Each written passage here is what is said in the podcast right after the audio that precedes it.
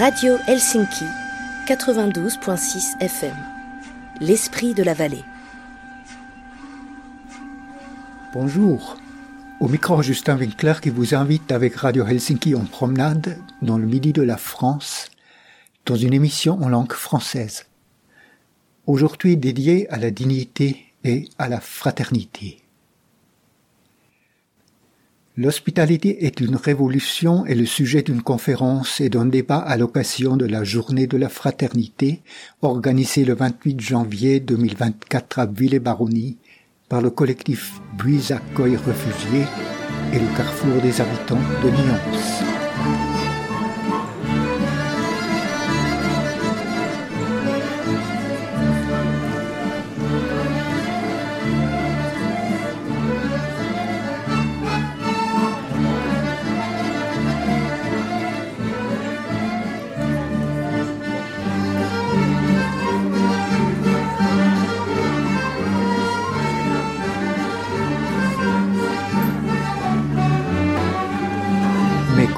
Avec un document de la matinée de ce dimanche 28 janvier.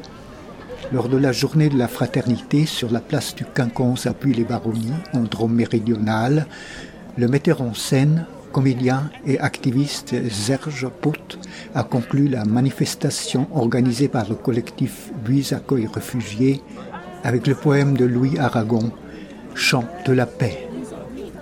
Une remarque. Si ce poème mentionne la météo, c'est à cause de l'hiver sévère de 1954. Il y a donc 70 ans, date de ce poème. La journée de la fraternité, elle, s'est déroulée sous un ciel bleu et un vent doux, nous rappelant le changement climatique qui menace en revanche la paix entre les hommes de toutes les nations et aussi entre l'humanité et la nature.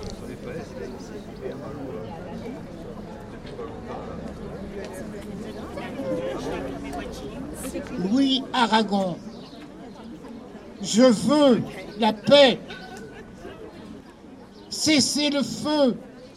Cessez partout le feu sur l'homme et la nature, sur la serre et le champ, les jardins, les pâtures, sur la table et le banc, sur l'arbre et la toiture, sur la mer des poissons et celle des matures, sur le ciel où l'audace et l'oiseau s'aventurent, je veux la paix sur le passé de pierre où rêve la sculpture, sur les choses d'ici, sur les choses futures, sur ce cœur, dans son cœur, qu'une mère défend. Cessez le feu partout sur la femme et l'enfant. Je veux la paix, pâle et soudaine, comme un bonheur longtemps rêvé, comme un bonheur qu'on croit à peine avoir trouvé. Je veux la paix comme une femme. J'ouvre la porte et tout à coup, ces deux bras autour de mon âme et de mon cou. Je veux la paix pour les oiseaux et les branchages verts et noirs au-dessus des eaux et les alevins qui s'engagent dans les roseaux. Je veux la paix pour les étoiles pour toutes les heures du jour, aux tuiles des toits, et pour toi, l'ombre et l'amour, tu vas voir demain. Tu vas voir les écoliers dans les préaux, en ce beau temps à ne plus croire la météo. On va bâtir pour la jeunesse des maisons et des jours heureux, et les amours voudront que naissent leurs fils nombreux. On reconstruira par le monde les merveilles incendiées. La vie aura la taille ronde sans mendier. Enfin, veux-tu que j'énumère les Versailles que nous ferons, les airs peuplés par les chimères de notre front et l'immense laboratoire où les miracles sont humains et la colombe de l'histoire entre nos mains. Je sais, je sais, tout est à faire. Dans ce siècle où la mort campait, je sais, mais c'est la paix quand même, c'est la paix des peuples où sur l'eau profonde des libertés, c'est la paix qui force le crime à s'agenouiller dans l'aveu et qui crie avec les victimes. Cessez le feu, cessez partout le feu sur l'homme et la nature.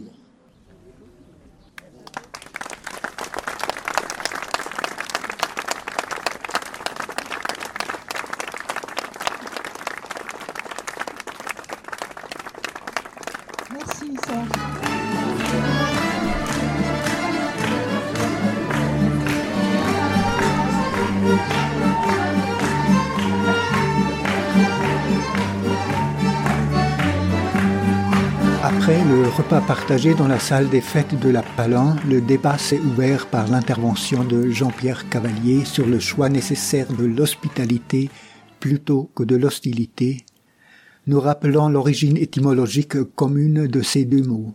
L'intervenant est membre fondateur du réseau Hospitalité. Il est ancien délégué régional de la CIMAD à Marseille et militant actif sur la question des personnes exilées. La CIMAT est une association créée au sein de la mouvance protestante anti-nazie en octobre 1939 par les dirigeants du comité intermouvement de jeunesse.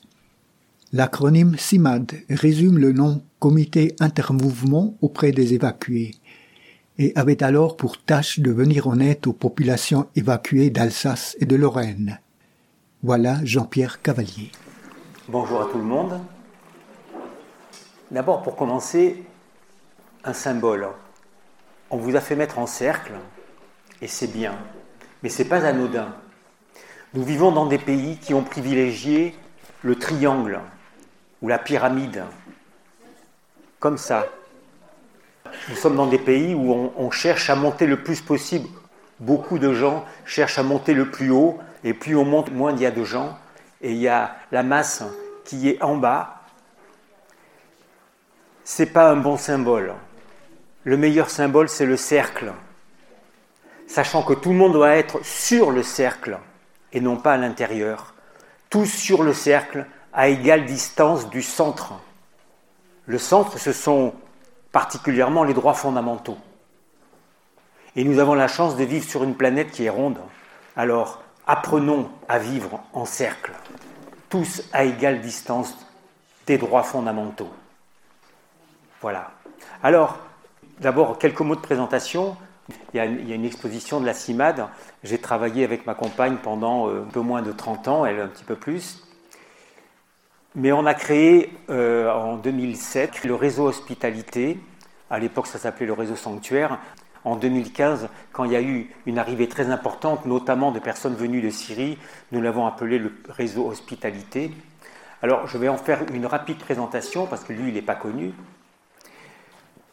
D'abord, notre objectif, c'est fondamentalement de développer et d'enraciner une culture et une politique de l'hospitalité. On veut faire un travail de fond. Je dirais, j'expliquerai que si on veut envisager et vivre autrement les migrations, à ce moment-là, il faut changer complètement de mode de vie et de modèle de société. Donc enraciner une culture de l'hospitalité. Dans nos actions, nous avons quatre piliers.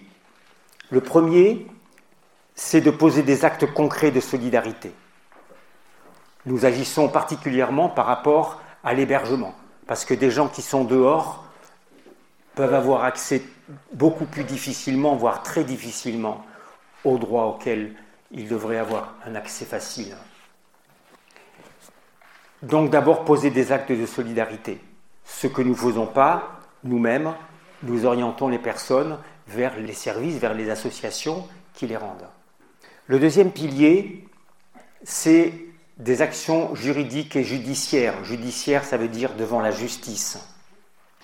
Pourquoi? Parce que l'État, les représentants de l'État, ne respectent plus pleinement les droits des personnes.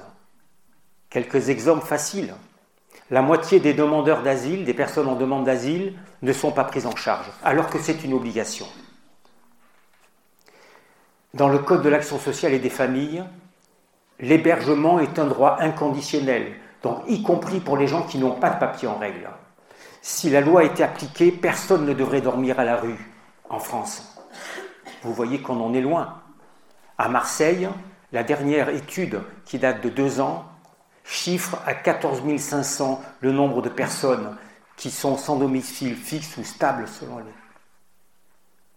Les mineurs, les personnes mineures ne sont pas considérées, selon la loi, comme étrangères. Un enfant est un enfant, point.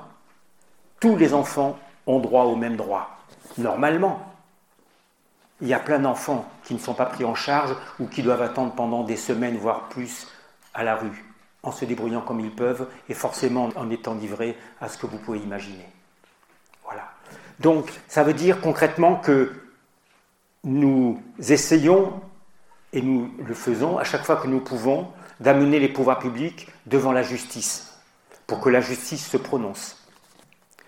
D'ailleurs, on s'est rendu compte que ça a aussi une efficacité. Nous avons un petit réseau d'hébergement solidaire, mais qui ne fait pas le poids par rapport à, l'immensité des besoins. Les actions judiciaires que nous avons menées ont permis de mettre à l'abri en une année 272 personnes. C'est efficace, mais il y a plus que l'efficacité immédiate pour les personnes. Ça veut dire qu'on fait jurisprudence et que donc d'autres personnes pourront en profiter, mais aussi nous nous battons pour tous, nous nous battons pour la défense de l'état de droit. L'état de droit, ça veut dire que les représentants des pouvoirs publics respectent et font respecter la loi quand on laisse se déliter les choses, à ce moment-là, il ne faut pas s'étonner si à un moment donné, on se retrouve dans des régimes qui n'ont plus droit au nom de démocratie. Ça veut dire concrètement qu'il y a beaucoup d'associations qui font la place de l'État, qui hébergent les gens, qui les, qui, les accueillent, qui, les, qui aident à ce qu'ils se nourrissent, et il faut le faire. C'est la première chose à faire. Mais soyons conscients que si nous ne faisons que ça, à ce moment-là, nous déchargeons l'État et il est bien content de nous laisser faire les choses et il s'habitue à ne plus faire. On banalise, on contribue à banaliser la sortie de l'état de droit. Aujourd'hui, nous sommes dans une sortie de l'état de droit. Il est important qu'on réagisse. Alors tout le monde ne peut pas mener des actions judiciaires. Dans ces cas-là, passer par des associations qui le font. Le troisième pilier, c'est de changer les mentalités. Si on veut que ça change, il faut que nos mentalités changent, évoluent. Ça, ça passe par de l'information, ça passe par des interventions, comme on fait ici, ça passe de la réflexion commune. Nous avons un site, une page Facebook et puis une lettre hebdomadaire qui, en deux pages par Internet, donne toute l'information du mondial jusqu'au local en deux lignes. Et pour en savoir plus, il y a des liens qui permettent d'aller plus loin. Voilà. Mais il y a plein d'autres outils comme ça autour de nous.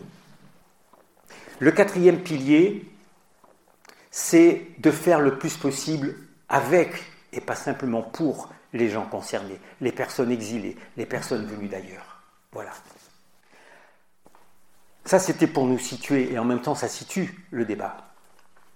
Alors, quelques mots maintenant, quelques repères sur la question des migrations. Et là, je trouve que l'exposition, elle est remarquable parce qu'elle montre que l'être humain est un migrant et une migrante. Maintenant, je voudrais rappeler quand même aussi, c'est dit rapidement, même s'il y a un petit oubli au début, la définition de l'être humain, c'est d'être un migrant. C'est-à-dire que nous venons de la même origine que les singes. À un moment donné, il y a eu une scission, il y a eu les, les humanoïdes et les hominidés. Et quand il y a eu plusieurs races humaines, disons d'hominidés. On en repère actuellement sept. Il y en a peut-être eu plus, peu importe. Pourquoi est-ce que l'être humain est devenu un être humain? Parce qu'il vivait dans un environnement, par exemple des forêts. Quand la forêt disparaissait, les espèces qui étaient avec disparaissaient puisqu'il ne bougeait pas.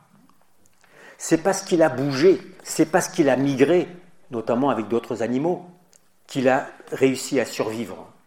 Et une petite parenthèse, c'est parce qu'il s'est mis à manger de la viande que du coup il a pu migrer parce que la viande il en trouvait partout.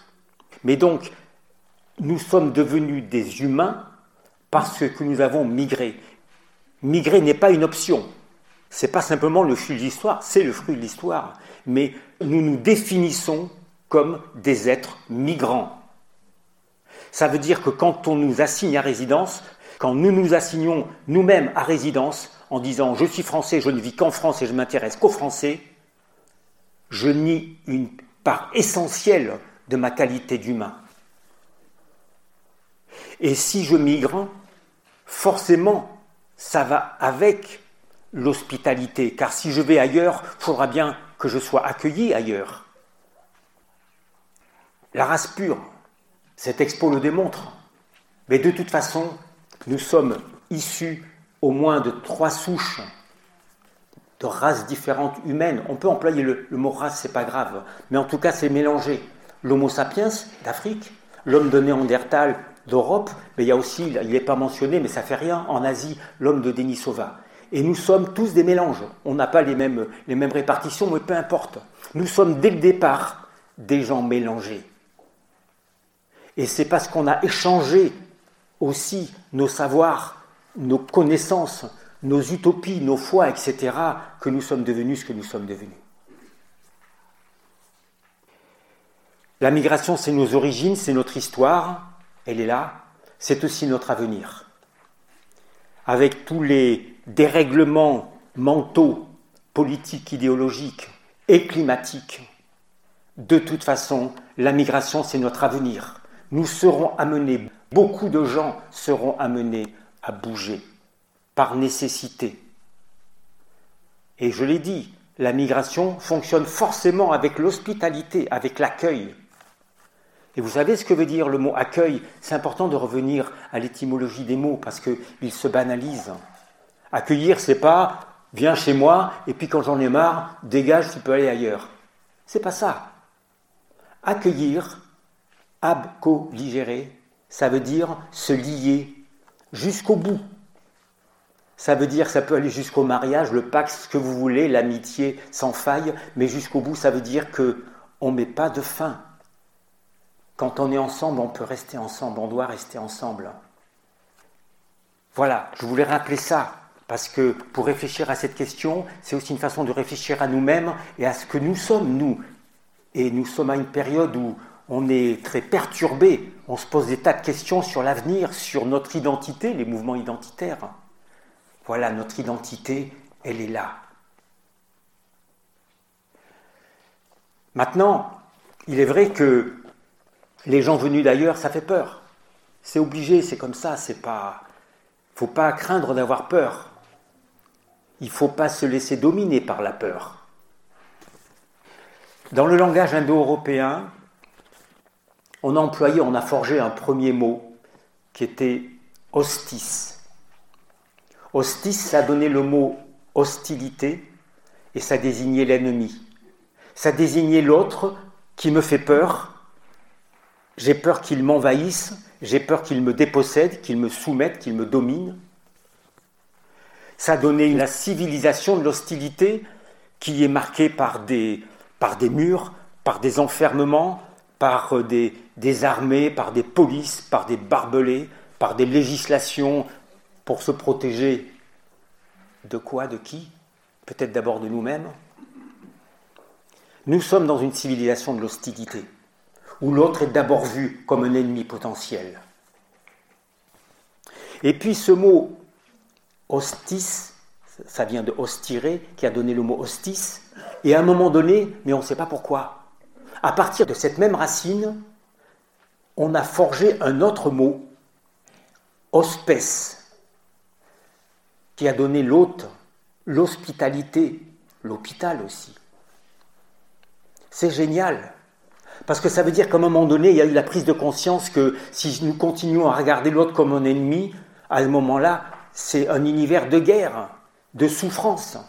Ça nous mène où? Bien sûr, à la disparition. Alors on s'est dit non, il faut voir l'autre comme un hospès, comme un hôte. Et ce qui est génial encore plus, donc c'est déjà une première révolution de changer complètement de regard. Mais en plus, il y a une autre révolution dans cette révolution, c'est que l'hôte, Ça désigne qui en français? L'accueillant ou l'accueilli? Les deux. Vous êtes bien informés, dites donc. Ça désigne l'hôte qui désigne à la fois moi et lui, lui et moi, ou elle et moi. Ça casse la frontière, la séparation, eux et nous. Eux et nous, ça c'est le monde de l'hostilité. Hospes, c'est nous, c'est moi et toi. Quand je pratique l'hospitalité, je ne peux pas dire je suis chez moi. Ça devient un chez nous.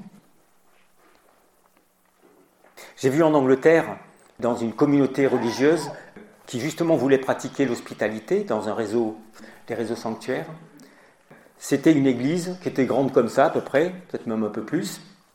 Et ils avaient fait un tiers pour le culte et tout le reste, ils l'avaient aménagé pour accueillir des personnes venues d'ailleurs. Et ces personnes venues d'ailleurs, elles avaient besoin de manger, donc euh, tout le monde apportait des victuailles. Et ces personnes, les personnes accueillies, faisaient à manger et elles nous invitaient. Les gens accueillis devenaient accueillants et vice-versa. C'est ça l'hospitalité. Et vous réalisez que nous sommes au défi aujourd'hui de passer de la civilisation de l'hostilité à la civilisation de l'hospitalité. Elle sous-entend l'égalité. Je parlais du cercle, tous à égale distance. Elle sous-entend le partage. Et pour que le partage ait lieu, bien entendu, il faut qu'on apprenne à vivre simplement. Vous savez ce que disait Gandhi?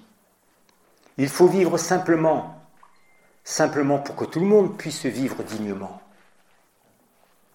C'est beau. Et c'est vrai. Et là-dedans, on a pris conscience aujourd'hui que l'hospitalité, elle est terrestre parce que l'hôte numéro un, c'est la terre. C'est elle qui nous accueille.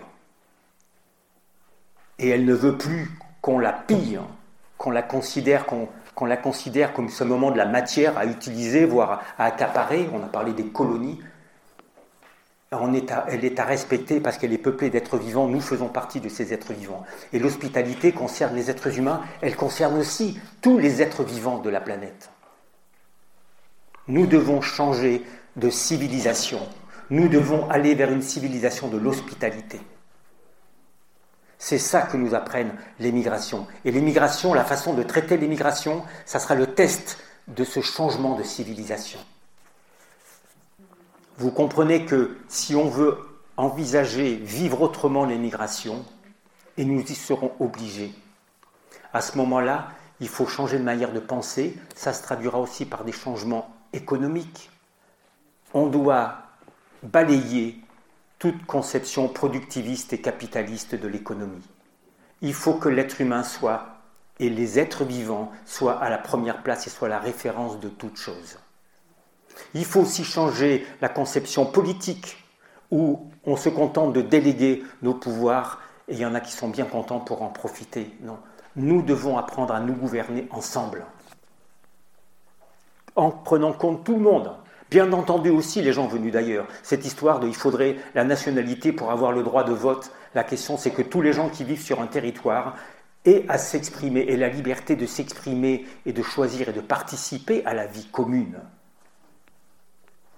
C'est une vraie révolution, oui. L'hospitalité est une vraie révolution. Jean-Pierre Cavalier a laissé place ensuite au débat et au témoignage. Personnes accueillies et personnes accueillantes ont alors raconté leur parcours et leurs histoires. Ces témoignages d'une pratique au quotidien de l'hospitalité ont été applaudis avec émotion. L'intervenant est revenu ensuite sur la question de la migration. La question des migrations, c'est d'abord une question humaine, ce n'est pas des chiffres, c'est d'abord une question d'humanité. Et c'est d'abord comme ça que nous devons réagir. Après ça, je vais quand même vous rappeler trois chiffres et ensuite je vous donnerai des pistes dans quoi est-ce qu'on peut s'engager. Alors les chiffres, c'est juste pour réaliser un petit peu l'ampleur des choses. Actuellement, on a dépassé les 7 milliards d'habitants sur cette planète et d'habitantes. Il y a, on estime qu'il y a au moins un milliard de personnes qui sont obligées de quitter leur lieu de vie. Sur ce milliard, il y en a, on l'estime à 281 000, on va dire 280 millions de gens qui quittent leur pays. Ça veut dire que l'essentiel des personnes qui partent restent dans leur pays, par obligation parce qu'ils ne peuvent pas aller ailleurs. soit ils en sont empêchés, soit ils n'ont pas les moyens, tout simplement. Ces proportions, alors ça paraît beaucoup, le chiffre a augmenté, mais on reste autour de 3% de l'humanité. On l'a un petit peu dépassé, mais ça reste mineur. Un autre chiffre important pour nous, dans l'Occident, d'une manière générale, il faut 2,1 enfants par femme, en moyenne bien sûr, pour renouveler la population. Tous les pays occidentaux sont passés en dessous.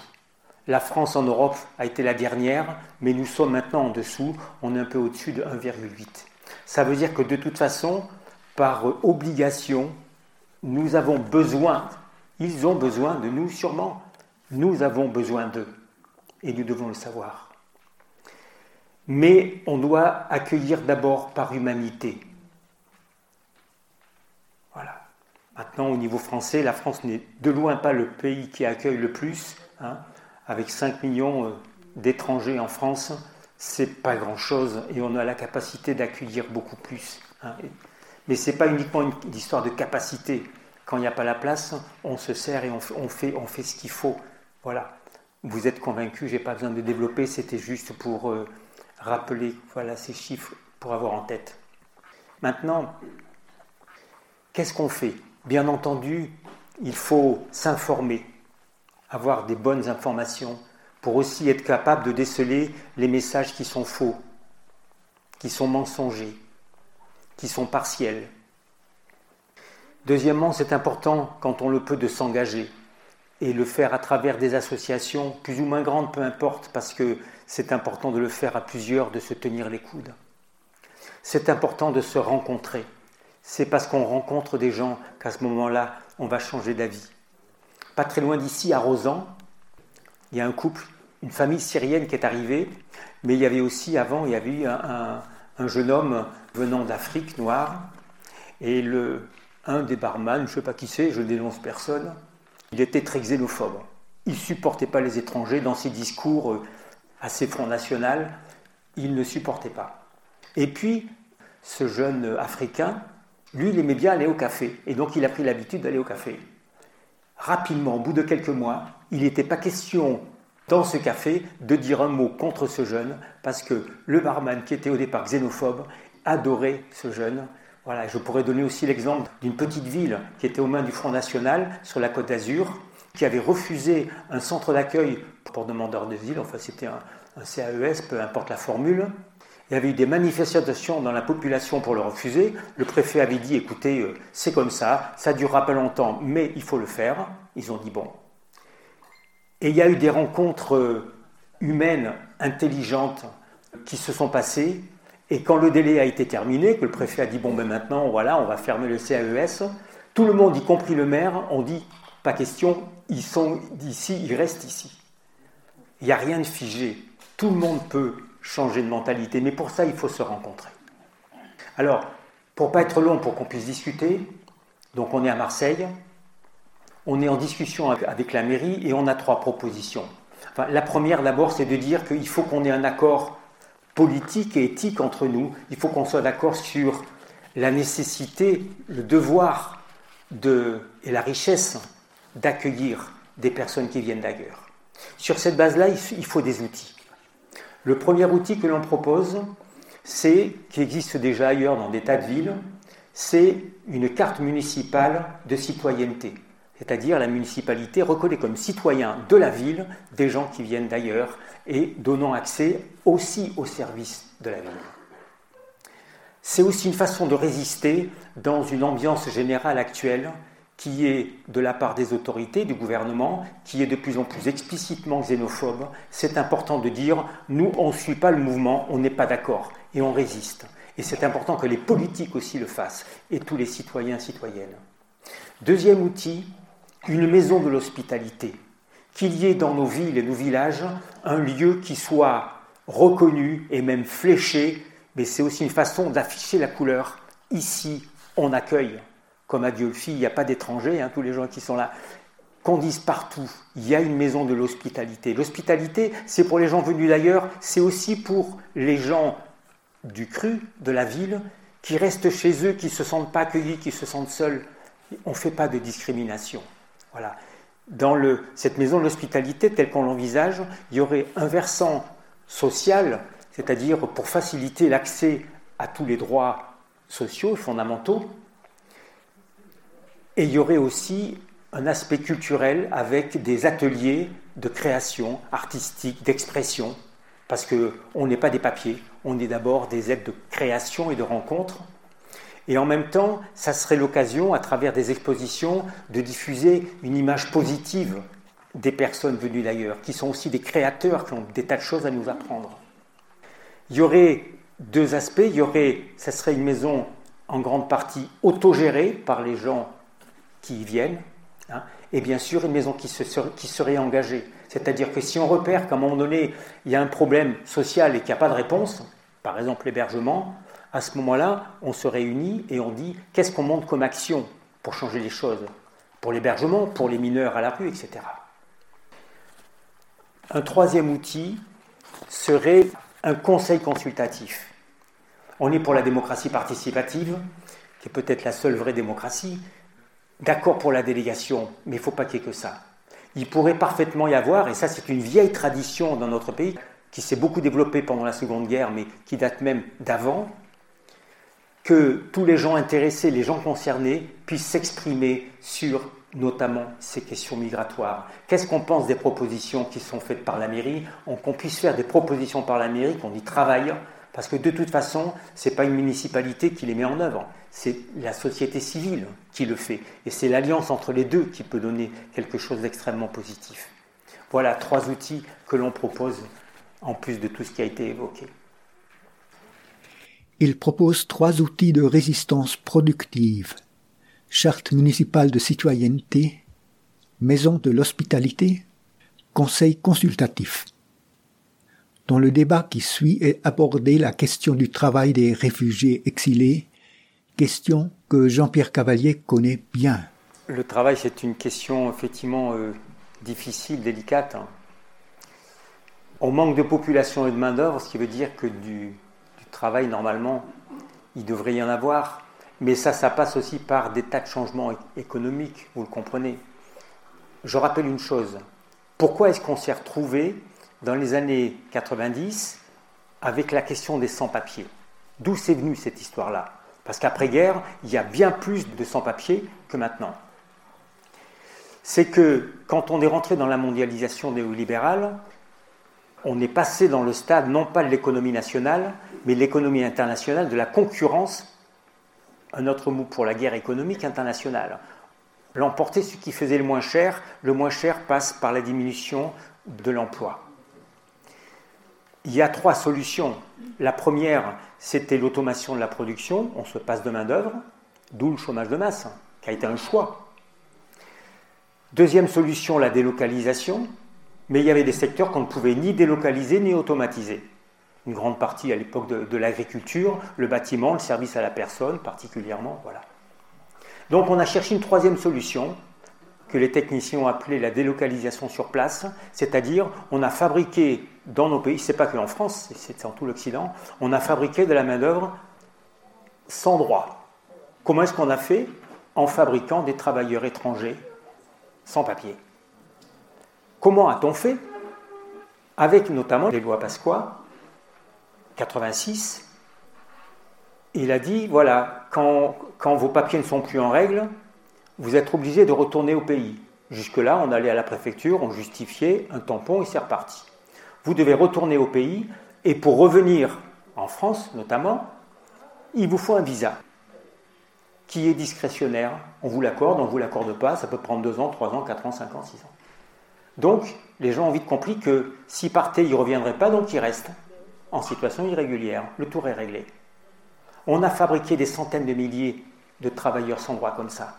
Les demandeurs d'asile, on les faisait traîner des années, etc. On est toujours dans cette logique-là de fabriquer de la main-d'œuvre en situation irrégulière pour les secteurs que j'ai indiqués et d'autres. Voilà. Autrement dit, si on veut que ça change, il faut changer de modèle économique. C'est clair. Voilà. Maintenant, la question de l'emploi, c'est la question du travail salarié, c'est aussi la question de l'activité économique, c'est-à-dire que, bien entendu, euh, il faut se battre pour que tout le monde ait des papiers et le droit de travailler légalement. Il y a des tas de secteurs qui manquent d'emploi, de main-d'œuvre. Le secteur du tourisme, selon la, période, c'est 200 à 400 000 personnes. Vous imaginez Mais on veut que ça soit en règle. On veut que ça soit avec des droits reconnus. Maintenant, il y a aussi les gens qui viennent d'ailleurs ont des tas de richesses, des tas de capacités, des tas de compétences.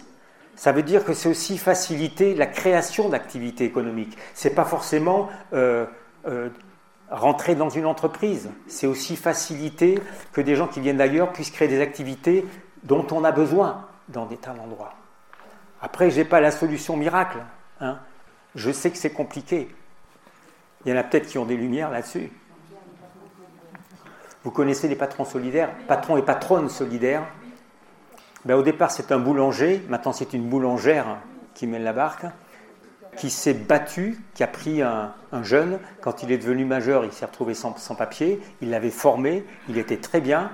Et la préfecture a dit euh, terminé, obligation à quitter le territoire, il doit partir.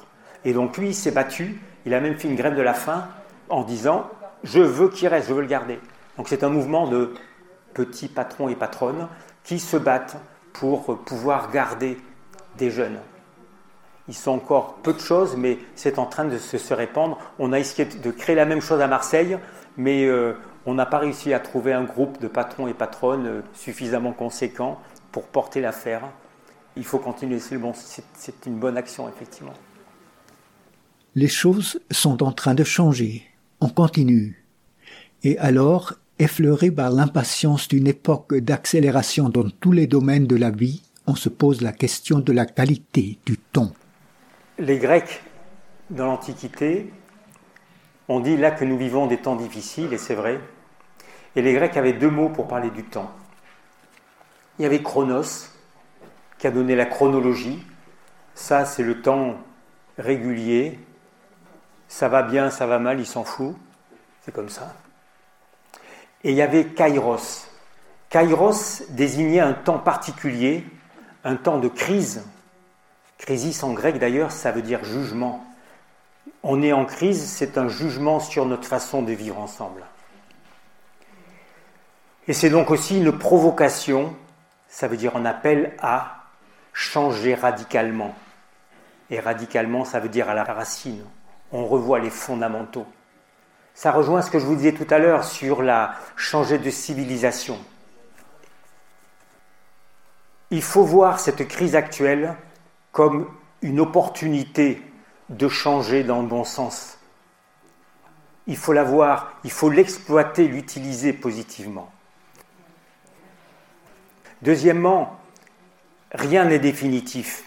C'est vrai que nous sommes dans une bascule dangereuse notamment au niveau politique et pas que, au niveau climatique, etc. Il n'y a rien d'inéluctable. Il ne faut pas qu'on se fasse piéger par le pessimisme et par le fatalisme. On ne perd que les batailles que l'on ne mène pas. Troisièmement, il y a des tas de choses négatives, il y a aussi des tas de choses positives, et nous en faisons partie dans ce que nous faisons autour de nous. Mettons autant d'énergie au moins autant d'énergie à regarder tout le positif qui se met en œuvre autour de nous et loin de nous. Ça va nous donner la force, le courage de continuer à se battre pour que ça change dans le bon sens.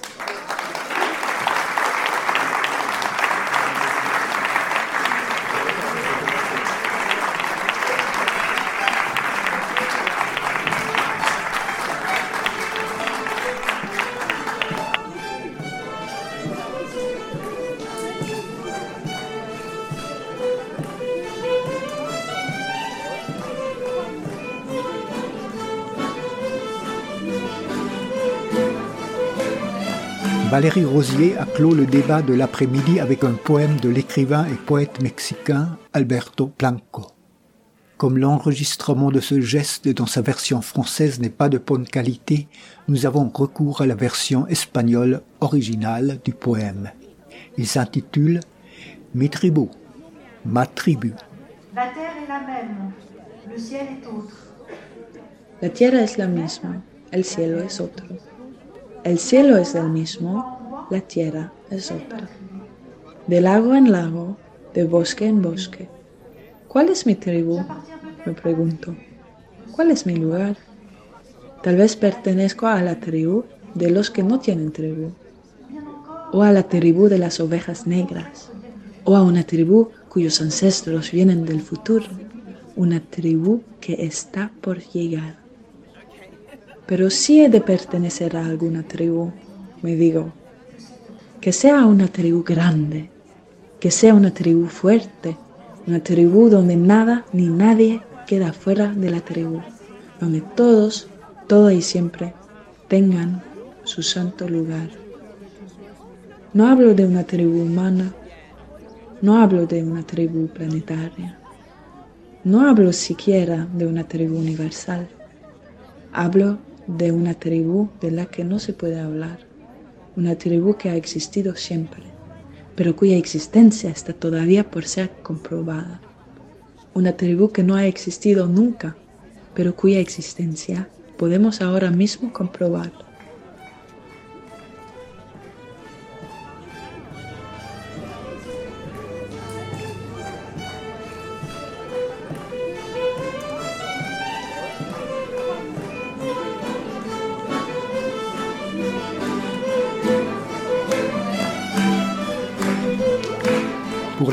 Nous remercions les deux formations des ateliers pour adultes de l'école de musique Note en Bulle depuis les Baronnies.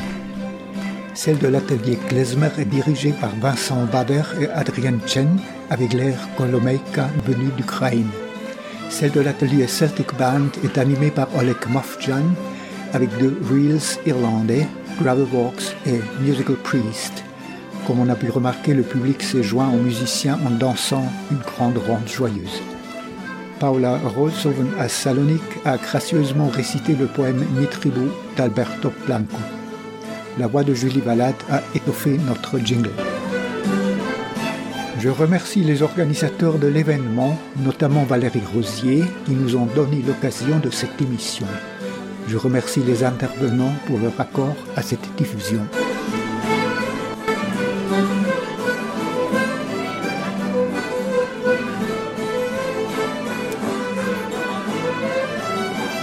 C'était L'hospitalité est une révolution dans l'émission française L'esprit de la vallée de Radio Helsinki. Merci, chères auditrices, chers auditeurs, de nous avoir tenu compagnie.